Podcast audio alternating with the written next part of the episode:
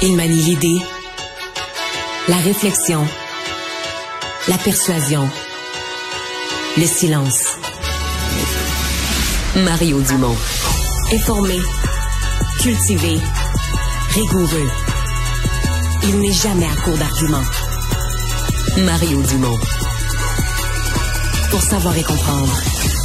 Bonjour tout le monde, bienvenue à Cube Radio. Il fait froid, euh, difficile de parler d'autre chose. Je vais vous dire, euh, moi, je, je, fais rire tout le monde ici à la station. Je suis pas, euh, je suis encore un ado. Là. Je m'habille pas, euh, j'écoute pas ma mère, je mets pas ma tuque, je mets pas mes gants. donc, je suis pas exactement frileux.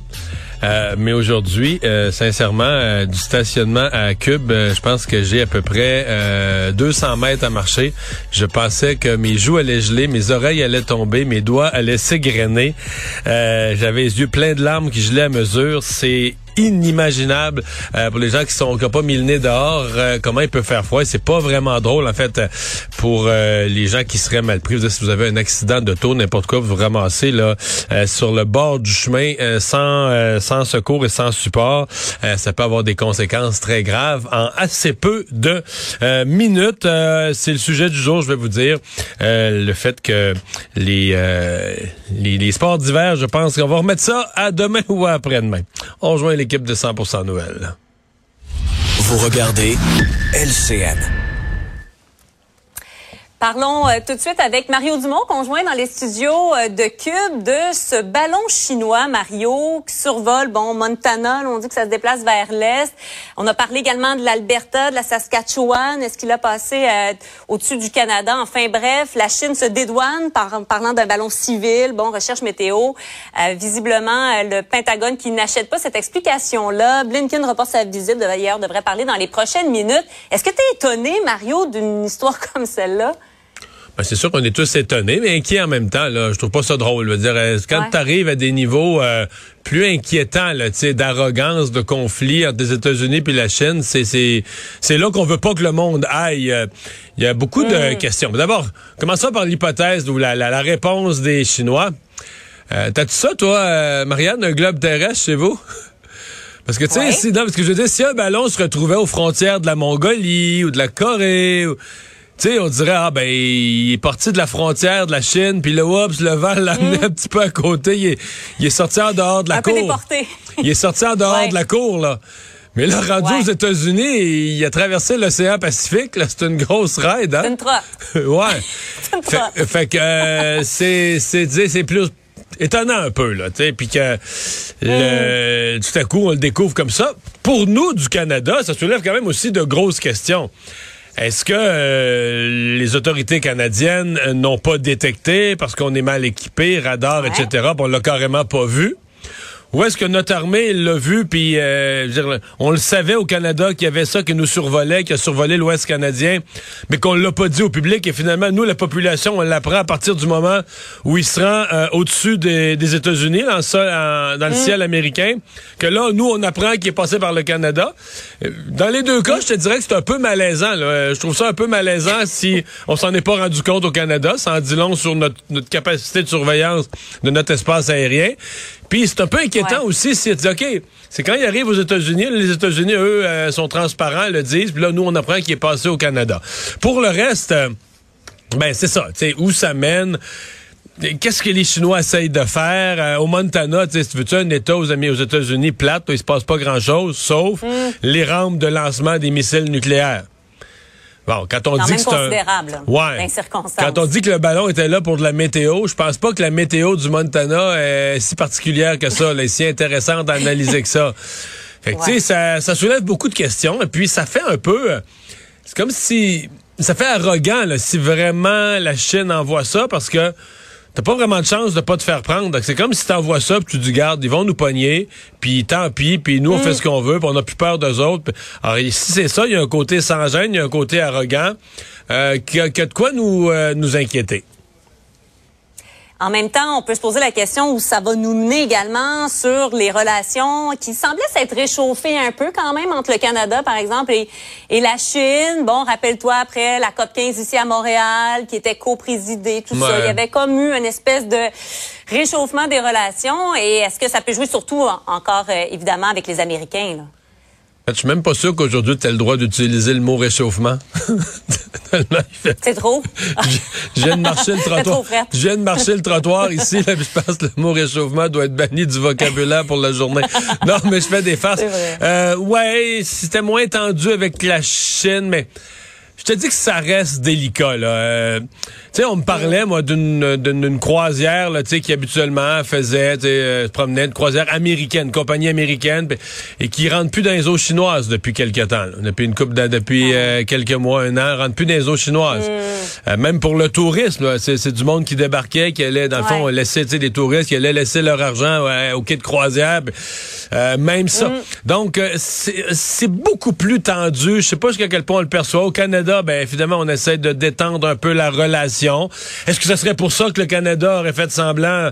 Sais, on a vu le ballon, mais on se bouche les yeux, on se bouche le nez, on se ah. bouche, on fait semblant qu'on l'a pas vu, on veut pas, on veut pas lancer sur la place publique une tension avec la Chine, mais en même temps, on peut pas laisser la Chine nous espionner comme ça. Euh, ben c'est ça. Puis tu sais bien que les Américains, eux, ne la prendront pas comme ça non plus là.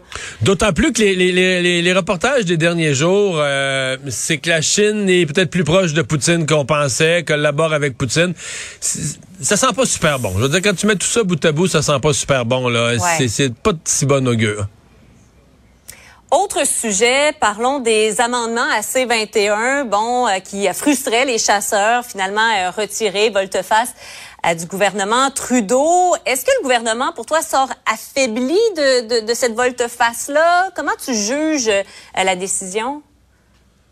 Ouais, c'était la seule affaire, parce que ça s'ajoute. Pour moi, c'est un gros exemple d'incompétence, parce que autant moi j'ai défendu les chasseurs dans ce dossier-là, Autant je pense qu'il y a de véritables armes d'assaut qui devraient être retirées de la circulation et là qu'ils ne seront plus parce que tu comprends l'incompétence ça va des deux bords. Tu poses un geste, là tu fais un amendement de 300 pages, tu sais même pas toi-même ce qu'il y a dedans, euh, tu inclus toutes sortes d'armes, là là-dedans il y a des armes de chasse, tu fais paniquer les chasseurs. Mais mm. finalement dans ton incompétence, tu retires tout. Parce que c'est ce qu'ils font aujourd'hui. Tu dis, ah là, on s'est mis les pieds d'un plat. Tu retires tout. Puis là, tu dis, ah, OK, je, me mets plus les mains là-dedans, je touche plus à ça. Fait que, tu comprends? Tout ça est le contraire de faire de la bonne législation, là. sais, en termes de, de, de faire de mm. bonnes lois, de la bonne législation, c'est tout le contraire. Tu t'en vas trop d'un bord, tu te plantes, t'inclus des armes que tu voulais pas, t'écœures les chasseurs, tu crées une méga levée de bouclier. Puis là, en réaction à ça, tu recules complètement. Ouais, la, loi va être adoptée quand même, là, toutes les autres volets de la loi. Mais sur ce volet, euh, c'est pas clair pour moi de quelle façon on va vraiment encadrer qu'est-ce qu'une arme d'assaut, puis comment on va les euh, comment on va les définir. Donc on a on a fait une mauvaise tentative de le faire, là on abandonne complètement. Mm. Alors euh, ça ça nous laisse quand même avec un certain vide. mais sais, il y avait eu une opposition. Je sais qu'il y avait eu des commentaires que, sur, sur le geste de Carey Price. Puis il y avait une maladresse, c'était associé avec une association. À mon avis, il n'aurait jamais dû. Mais, mais son intervention était quand même représentative de quelque chose, représentative de ce qu'on entendait au mm. Québec, des chasseurs du Saguenay-Lac-Saint-Jean, de la Côte-Nord, de la BTB. on entendait ce message-là. Euh, il y en a eu, c'était pareil dans toutes les communautés de chasseurs à travers le Canada. Et finalement, ben oui. ce qui a peut-être eu raison du gouvernement, c'est l'Assemblée des Premières Nations. Parce que les Premières Nations, il y avait mm. quelques modèles de fusils inclus dans la fameuse liste prouvant qu'ils savaient pas, le gouvernement eux-mêmes ne savait pas ce qu'il y avait dans leurs 300 pages. Il y avait des armes très utilisées, qui coûtent pas cher, euh, qui ont été largement distribuées, euh, achetées dans les communautés autochtones et qui sont devenues les armes de chasse du quotidien pour se nourrir de, des, Premières Nations. Là, tu comprends que... Et, on ne le saura jamais, mais c'est peut-être peut-être l'Assemblée des Premières Nations qui aura eu l'ultime dernier mot pour faire part au gouvernement mm. Trudeau et les faire reculer. Parlons par ailleurs de cette rencontre des ministres des Finances à Toronto. D'ailleurs, euh, il y a un point de presse qui devrait euh, commencer euh, sous peu. Bon, on jette quoi les bases d'une négociation pour cette entente sur les transferts en santé. tu t'attends à quoi? c'est le prélude finalement à la rencontre des, des premiers ministres de mardi prochain. C'est un peu ça? Ben, les négociations sur la santé, là, c'était toujours un petit peu en trois temps, parce qu'il y a comme trois volets à ça. T'as la santé elle-même, les volets de santé, puis là, quand le fédéral veut mettre des conditions, puis les hôpitaux, donc les affaires qui sont vraiment qui touchent concrètement les hôpitaux ou les CHSLD, là. Après ça, t'as les piastres, les montants d'argent. Puis après ça, t'as la politique. Fait que si je te ramenais ce que je viens de te dire, les trois étapes, t'as eu une rencontre des ministres de la Santé, pour les éléments de santé, puis ça a accroché, puis en tout cas, ils sont Mm. peut-être entendus sur des bouts, puis ça a accroché sur d'autres. Puis là, tu rencontres des ministres des Finances. Alors, probablement que là, ça va parler de piastres. Les ministres des Finances vont dire à Ottawa, mais regarde, nous autres, le genre de transfert dans nos budgets, la santé, c'est tel- tu sais, la santé, ça accapare 43,3% de nos budgets, puis on aurait besoin de cibles. Donc là, on va parler de piastres. Puis après ça, les premiers ministres vont se réunir pour parler de politique, euh, tu sais, la, la dernière étape, puis là, M. Trudeau, ses conditions, puis sauver la face pour ceux qui perdent un peu dans la négociation. On va essayer d'habiller ça au niveau politique, puis chacun va essayer d'y faire Ouais, un ouais. gain politique, parce que chaque premier ministre, euh, tu sais, veut se faire réélire localement, puis veut bien paraître là-dedans. Mm-hmm. Fait que la santé, les piastres, la politique, aujourd'hui, c'est les ministres des Finances, c'est l'argent.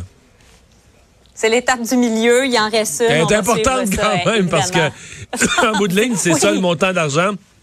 C'est beaucoup ce que demandent les provinces. Là.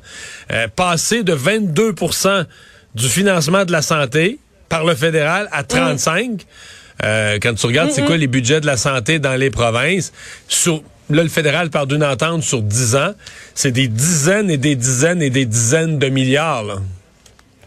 Hum. Mais encore là, il y a eu réchauffement, hein, on disait, Ouais, ouais. ça proscrit, mais réchauffement entre le, le, le, le provincial, les provinciaux et, et, euh, et le fédéral que certains auraient jamais cru euh, possible il y a pas si longtemps quand même. C'est à noter. On va suivre cette rencontre-là, suivre le point de presse dans les prochaines minutes. Merci beaucoup, Mario, Bonne fin de semaine, Marianne. d'avoir été là. Bon week-end. Bye.